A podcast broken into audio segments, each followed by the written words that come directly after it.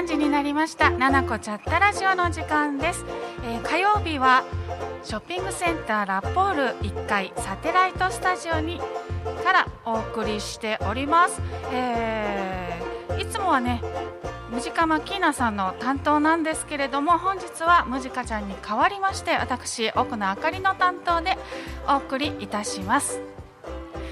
えー毎月第1火曜日は「野菜プレゼンツ未来の野菜ラジオ」と題しまして株式会社野菜工場長の中村さんにお越しいただきます中村さんどうぞよろしくお願いいたしますよろしくお願いします。はい、えー今日は中村さんお一人ということでね、はい、またあのじっくりお話を聞かせていただきたいと思います。どうぞよろしくお願いいたします。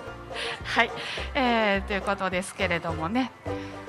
さあ、えー早速なんですけど中村さん、はい、えっ、とねムジカちゃんが先月ですね急に始めました。あなたの朝ごはんは？というところですけれども、はい、えー先月はお味噌汁の話をされてたと思うんですけれどもね、今日はですねあなたは朝ごはん和食派洋食派？それとも中華？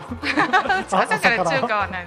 朝からカレーとかっていう人もいますけどもね。聞いたことありますね。はい。よいよいちさんはちなみには何派ですか？洋食派、洋、まあ、パンですね。あそうなんですね、は意外。なんか意外。意外ですかね。昔からですか？そうですね、昔からもう小さい頃から基本パンですね。あそうなんですね、はい。じゃあもう,、もう習慣っていうことでね。まあ、一番はその朝ホットコーヒーをゆっくり飲みたいからっていうのがあるんですけど。はいはい、まあ憩いの時間ですもんね。そう、そう、そうですね。ははい。い。あ子供さんとか起きてきたりしません？あのー、もともと自分、まあ、子供が今1歳8ヶ月になるんですけど、うん。子供が生まれる前からだいたい朝5時に起きて、5時、はい、だいたい、素晴らしい。はい。コーヒーを飲みながらニュースとか見るのがあの、まあ、習慣というかはい。だったんですけど子供が生まれましてしかもうちの子供がすごい早起きなんですよね、うん。はい、だいたい5時ぐらいに起きてくるんですよ。一緒に起きてるそうみたいな。なんですよ。なんかゆっくりコーヒー飲む暇がなくなってしまってですね。ああなるほどね、はい、だからちょっとしかもその早く起きるのに保育園に行く前にもう一度寝るんですよ。えーじゃあじゃあそこまそうなんで寝といてくそうれよってそうなんいうねですよね。ちょっとそれが自分のこう憩いの時間を妨げられてるというか、あー。まあ可愛いからいいんですけどね。ねまあ可愛いから許せるしね、はい。あのー今はねその時間が永遠に続くような気がしちゃうんですけれども 振り返ってみれば、はい。もうあっという間にねそういう時期がそうらしいですね。皆さん、はい、過ぎていきますのでその時間もすごく大切にしてはい。ただけたらと思います、逆にねなくなっちゃうとはい。寂しいんですよ、あんだけ邪魔されてたのにみたいなね ところもありますのでね。はいは、はい。ということで陽一さんは洋食派、はいというお答えいただきました。ありがとうございました。はい。それでは、えーまず最初に京都新聞ニュース参りましょう。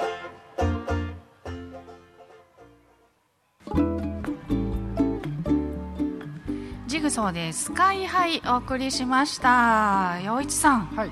いかがですかこの曲、はいあの聞いたことありました。ね。はい。はい。もうあのかっこいいな。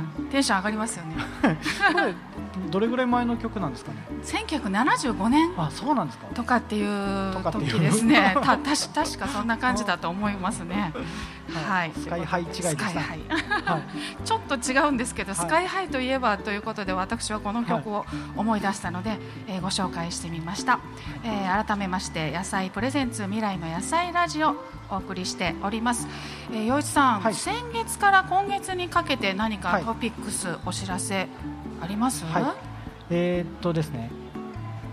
弊社まあ栄養価を高めた、まあ、特別な、まあ、付加価値のついた野菜を作ってるんですけど、まあ、そういったノウハウを、まあまあ、含含んだような、うん。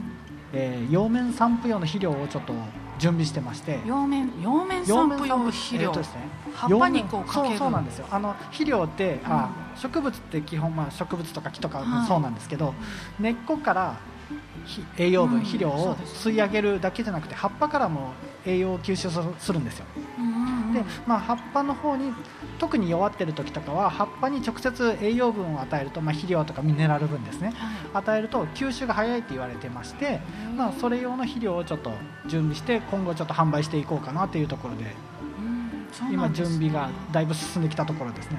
はい、なんか葉面散布するというとやっぱりあの、えー消毒と言わあれるね。あそうですね。そういうイメージがありますけれども。はい農薬とかも基本葉面散布ですもんね。ですよね。はいはいはい。はい。はい。肥料。肥料ですねそれの。でもその天然由来のものを使ってますので、うん。まああの例えばそのまあ部屋の中で観葉植物育ててるところに、まあ、葉面散布のその肥料を置いてて例えば小さなお子さんが口誤って口に入ってしまっても大丈夫な天然由来の成分ですので、はい。そういった面でも結構なんですかね観葉植物用だとあの固形の丸い肥料とかうんあるですけど、そうんですね。あれをやっぱり小さなお子さん食べたりするっていうのもあるので、うん。そういったことにも、まあ、葉面散布結構有効だなということで、なるほどね、はうんやっぱりそのね、いはい。えー、と市販の肥料のその例えばね粒とかはいアンプル的なものを子供が口にするとやっぱりい。ろんなものが入っはい、ているので、とっても怖いですけれども、はその野菜さんがこう開発されている葉面散布の肥料は、はい。万が一子供ちゃんがうん葉っぱはい。食べちゃっても大丈夫です。大丈夫です。ですね、はい。安心だということで、はい。はい。ありがとうございます。はい。まだまだね、はいはい、はいそれとですねあとまあもともとうちり付加価値のついた野菜を販売してる、はい。メインに販売してるんですけど、うん。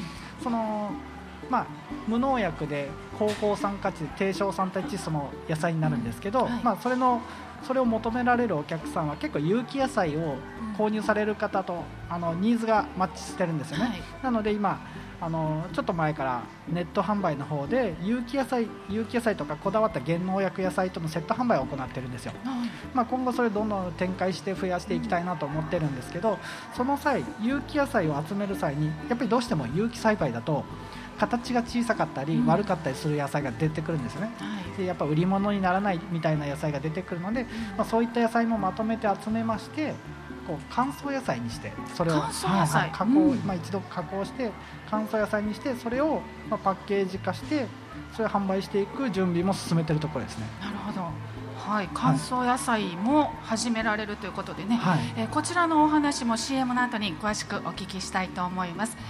ここまではショッピングセンターラポールの提供でお送りいたしました。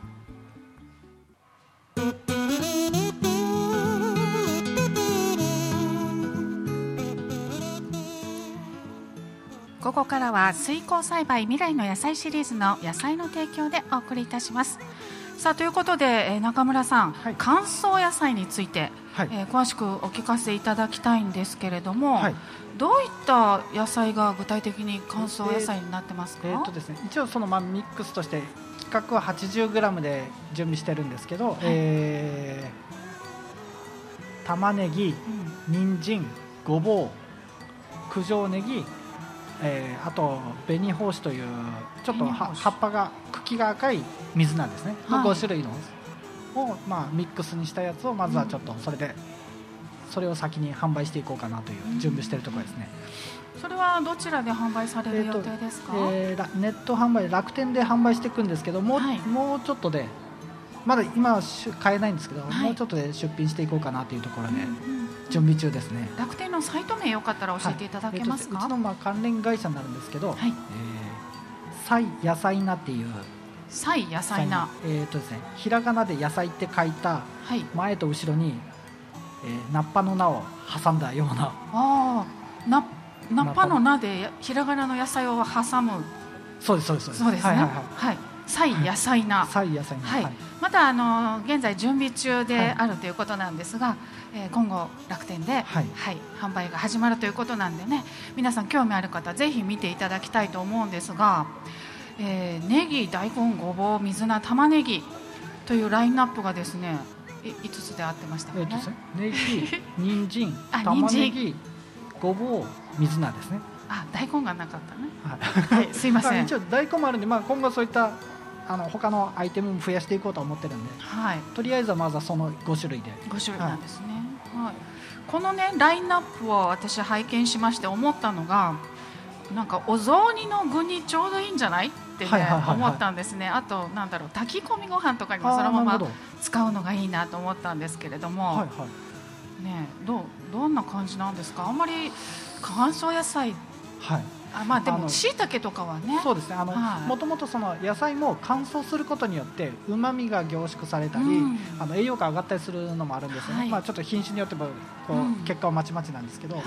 であと、まあ、使いやすいという。うん、そうですね。だからまあお味噌汁に入れたりとかいうのが結構一般的な使い方でやったりもするんですけど、うんまあ、旨味も凝縮されてますよね。そうですよね。はい。あの切り干し大根とかも有名ですもんね、うん。乾燥することに栄養価が上がるっていうそうですよね、はい。不思議ですよね、キノコとかもあの乾燥させたらね、はい。はいはいい。いとかあの冷凍した方が栄養価が上がるとか、ね、あそうですね。細胞膜が壊れやすくなるのでそその分流出するっていうので。なるほど、はい。そういうことなんですね、はい。水分が抜けてこう美味しくうまみが増すだけじゃなくてはい。栄養価も上がるということで、とってもいいことずくめ。はいしかも、えー保存が生より効く。はい。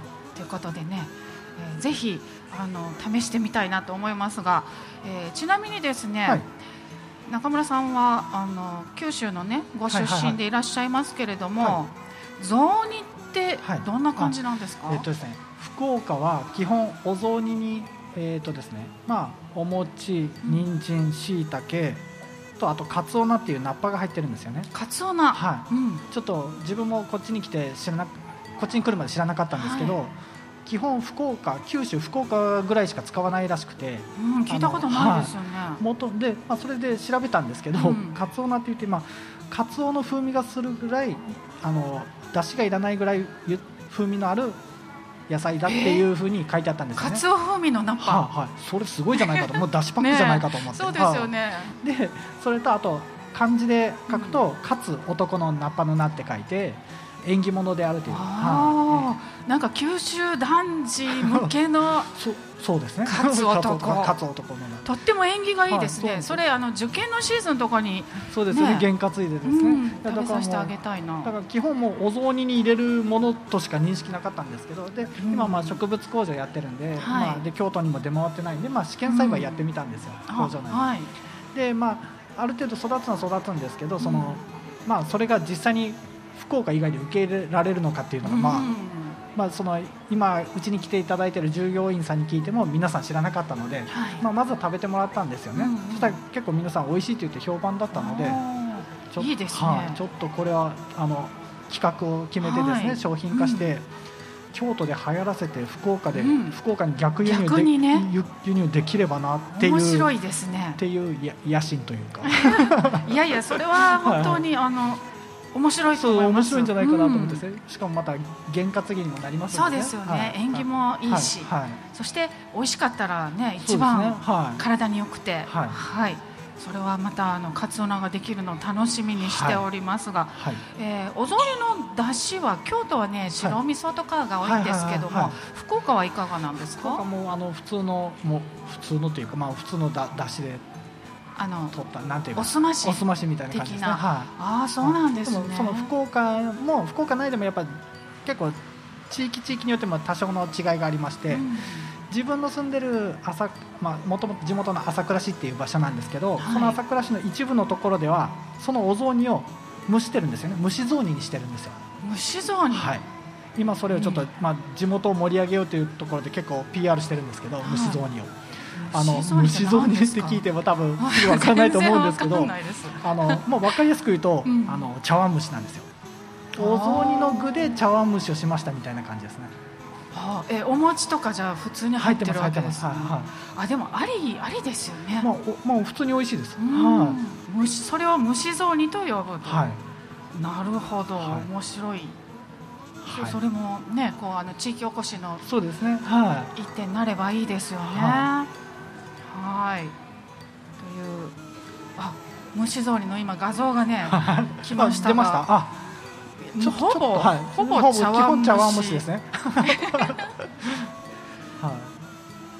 茶碗蒸し、はい。あでも美味しそうですね。これお餅が入ってるのあのよくねおだまき蒸しとかってうどんがうどんが入ってるのもねあるあるんです。そうなんですか？お雑煮にうどんってことですか？いやいやあの茶碗蒸しに茶碗蒸しにうどんが入ってるのをおおだまき蒸しだったかな？って言うんですけれども。それ京京都の？京都じゃないと思うんんですよね。へーえーそれのまあお餅バージョンってことですよね。お餅版 ですよね。うんあー何でもいけるんですね。茶碗蒸しってね。やっぱり茶碗蒸し万能説、あ。ー美味しそうですね。ははい、ありがとうございます。じゃあ一旦曲に参りましょうか、はい。えー今日はますみさんいらっしゃらないんですけれどもリクエストいただいておりますので陽一さんからご紹介していただいてよろしいですか、えっ、とミーシャで愛の形をお願いします。なこちゃったラジオ、えー毎月第1火曜日は株式会社野菜中村洋一さんお迎えして野菜プレゼンツ未来の野菜ラジオをお送りしております。えーここで FM 舞鶴からクールチョイスへの賛同ご協力のお願いです。クールチョイスとは日本が2030年までに温室効果ガスの排出量を26%削減する目標達成のために省エネなどの行動を通してあらゆる賢い選択をする国民運動のことです。FM マイスルは今年もクールチョイスに賛同しています。温暖化を防ぐ鍵になると期待される再生可能エネルギー。再生可能エネルギーは自然の力を利用するエネルギーで発電するときに二酸化炭素がほとんど出ないのがメリットです。よく目にするのは住宅の屋根の上にある太陽の光を利用した太陽光発電が身近ですね。風の力を利用した風力発電や水の流れで発電する水力発電生き物や植物のエネルギーを電気に変えるバイオマス発電などもあります。他にも地中の熱を利用して発電する地熱発電。火山の多い日本は地熱資源にとても恵まれていて世界でも第3位の資源量と言われています。日本の自然に合った再生可能エネルギーをもっともっと増やしていけるといいですね。FM マイズルをお聞きのリスナーの皆様でこんな地球に優しい生活や活動を家庭で会社で学校で取り組んでいることやアイデアがありましたらお聞かせください。メッセージは fm.775 マイズルドット .jp fm.775 マイズルドット .jp FM マイズルクールチョイス係までお寄せください。クールチョイスご協力のお願いでした。ここまでは水耕栽培未来の野菜シリーズの野菜の提供でお送りいたしました。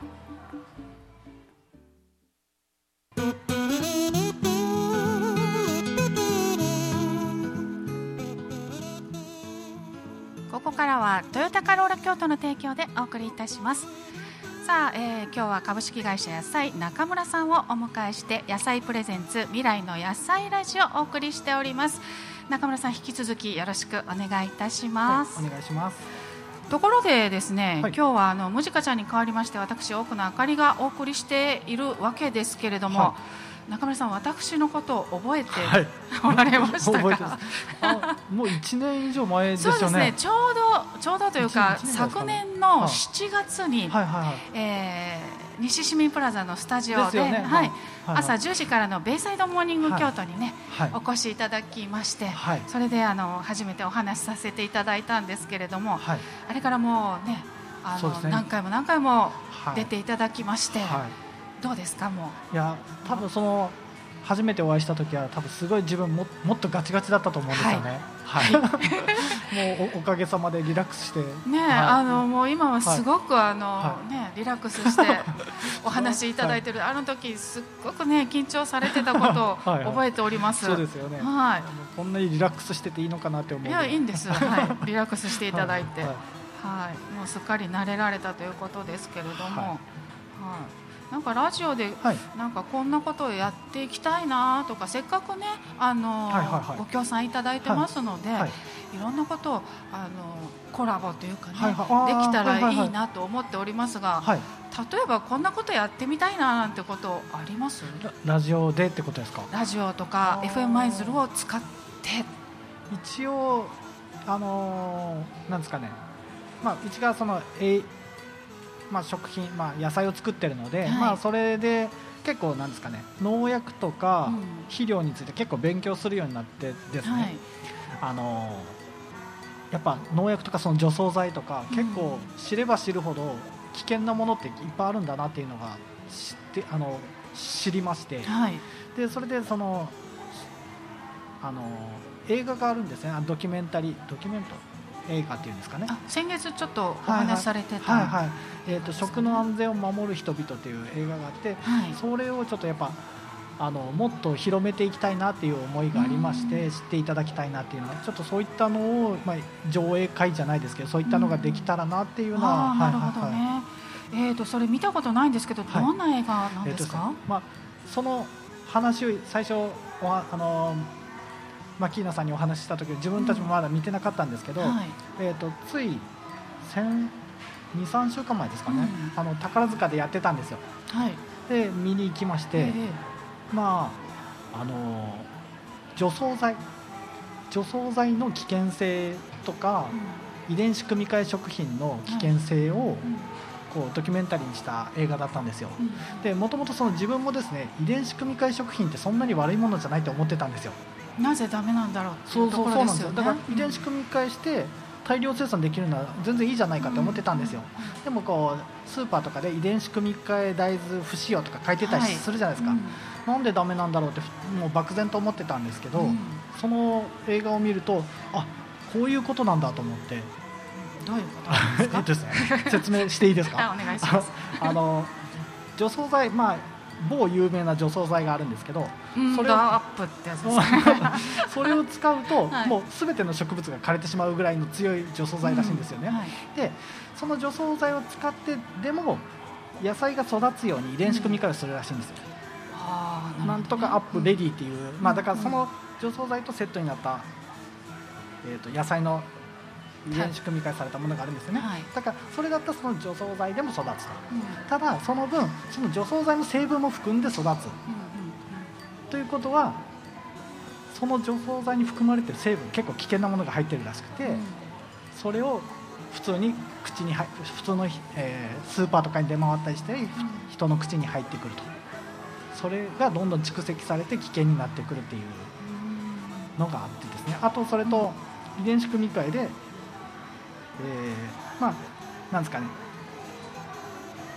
遺伝子組み換えをすることによって人間が、まあ、求めるものがあるじゃないですか、はい。まあ、例えば量を、えー野菜の果物を大きくしたいとかした時にそれにめがけて遺伝子組み換えをしたことによって、まあ、それはなるんだけどそれとの副産物として人間が予想してなかった結果が出てくると。うん。でこれがこの、まあ、その時はいいかもしれないけど2代目3代目とかなってくるとどんどん進化をしていって、うん。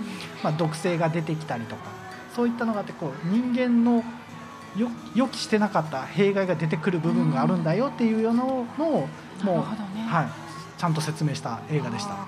何が起きるかわからないというところが怖いそう部分でもありますし、人の踏み入れる領域じゃないんだっていうことをその遺伝子組み換えを研究されてた人が喋ってたんですけどもう自分はもうそういったことじゃなくて別の方法で農業の発展を頑張ってるんだという方も出てましたね。うん。うんそのね除草剤を開発したところが、はその除草剤であっても育つ種いやはいはい苗はい。というのを要はセットで売っちゃってるっていうその、ねここのじゃないとダメだっていうね、そうそうですね。それもすごくあアコギと言ってはなんまあですが、まあだから商売としてははい。もうすごい当然ちゃんまあまあはい。そういう商売なんでしょうけれども。そこもちょっと疑問がね湧くところではありますね。それまあアメリカの会社なんですけど、はい。まあアメリカではそのまあどれだけ販売する野菜にはどれだけの残留の数値が残ってない、残ってたらダメだっていう規制があるんですよ、ただ日本にはそれがないので、うん。日本用に輸出するようにそれを使ってるとかあるみたいで、だから結構政治とかいろんなものが絡んでくるんだなっていうのが、怖いですよね、は日本ってねそういう農薬、残留農薬といか、はいはいあとあのねえっとああれですよ。ほらバターに入ってるやつね。トランスファット。あバターじゃないあのマーガリンですね、あはいはいはい。の規制とかがすごい弱い。はいらしいですね。ですよね、はい。アメリカなんかヨーロッパとかそういうのはあの進んでいるから、はいはい。うんそうほぼほぼ禁止されているけれども、はい。私たちは知らずにやっぱり食べているね。知るということがやっぱり一番そうですね。大事ですよね。だからなんかその、まあ、それそれも言われてたんですけどヨーロッパとか欧米ではあの危険な可能性があるんだったらまず禁止しましょうっていうスタンスなんですよ、うん。日本の場合は危険かどうかのエビデンスがないないのならまだ使いましょうみたいなスタンスらしくてそこの違いみたいですね、なんかねそれはちょっと怖いなと思うことなんでね。でそのしかもなんですかね農薬とかもに含まれる成分とかでも今自分たちが食べても問題ないけど2代目3代目子供たちとか孫たちに弊害が出るような神経系の毒物も入ってたりもするんですよね、それを知れば知るほどちゃんと食品とかってうん自分たちで知って選んで買わないといけないんだなって思いましたね。そうですよね、はい。食べることってもうあの生きることというかね。はい。あなたの食べたものがあなたの体になるということなんでね、はい。本当にあのちゃんと調べて知って食べていきましょう。はい。はい、ということで野菜さんのあ、ね、野菜はとっても安心安全でございます。はい。はい、おすすめいたします。はい。はい。ということでね、あのちょっと難しい話になりましたけど、はい。曲いきましょうあか。はい。はい、えー、続いては陽一さんのはいリクエストいただいておりますが、はいやっぱり季節柄。そうですね大体いつも洋楽をお願いしてるんですけどそうですよね。はいはい。いつもなんかマルーンファイブが多かったようなイメージが。あ聞いていただいてたんであすか？聞いておりますよ。もちろんでございますよ。はあそうなんですよ、はいマルーンファイブが好きで、い。はい、私も大好きなんです。あ本当ですか、うんあもうコンサートとか行きたいんですけどね行きたいですけど日本日本でややらやらなかったですよね。ただと思います。ちょっとまねあしかも今コロナなんでですね。そうですよね。は。い。マルファイブとね、私ブルーノマーズが大好き。あ本当ですか？よくたまにね。はい気が合いますね、はい。合いますね。その話も良かったですね。そうですね。難しい話よりです。ねシルクソニック聞かれましたか？シルクソニック、うん、ああ。のブルーノマーズとアンダーソンパークがあそれちょっとえ10月にね、はいはいあのアルバム出たんです。本当ですか？イブニングウィズあシルクソニック。聞いてないですそれ聞いてください。あちょっと、はいちょっとすぐすぐ調べますはい、すぐ、はい この後 CD ショップ寄ってみてください。ははいい、ということで 今日のリクエストはそれではございませんね。はいご紹介お願いいたはいします。えーマライア・キャリーで、えー恋人たちのクリスマスマライアキャマライアキャリーで恋人たちのクリスマスをお送りしました。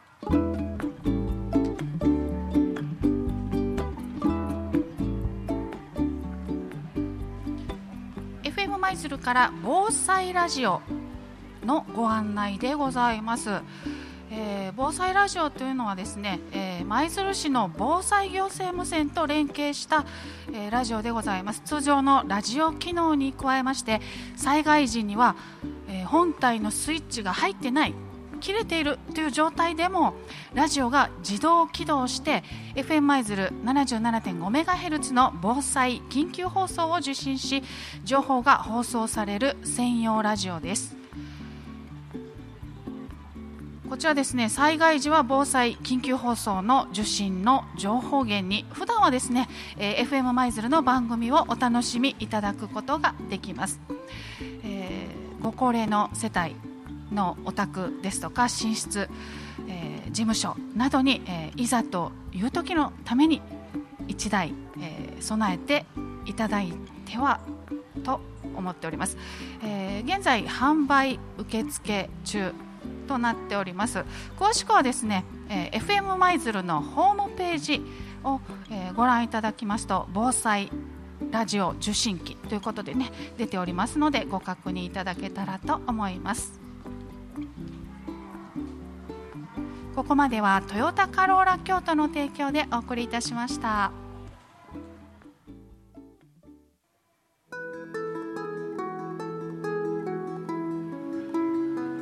ななこチャッタラジオ本日は、えーショッピングセンターラポール1階サテライトスタジオより生放送でお送りしました。ムジカマキーナに代わりまして私奥野あかりが、えーお送りしました、えーゲストはですね株式会社野菜工場長中村洋一さんお迎えしまして野菜プレゼンツ未来の野菜ラジオお送りいたしました。ありがとうございます。いやということでねふっと気がついたんですけど中村さん、はい、今年で最後じゃないですか？そうですね。ね、はい今年もどうもお世話になりまして、ありがとうございます。早いですが、また、はい、あの、良いお年をそうですね、もう本当年末ですね。早いですね。早いですね。えー、次回1月は多分ね、ムジカちゃん、また担当してもらえると思いますので、はい、はい、あのたまに私がこういう代打で出てまいりますので、ね、はい、はい、またあの来年以降もどうぞよろしくお願いいたします。はい、ということで、えー最後の曲聴きながら「えー、ななこちゃったラジオ」おしまいにしたいと思います。最後の曲はですね、えー、ショーン・メンデスで「I'll be OK」お聞きしながらお別れしましょう。中村さんどうもありがとうございました。ありがとうございました。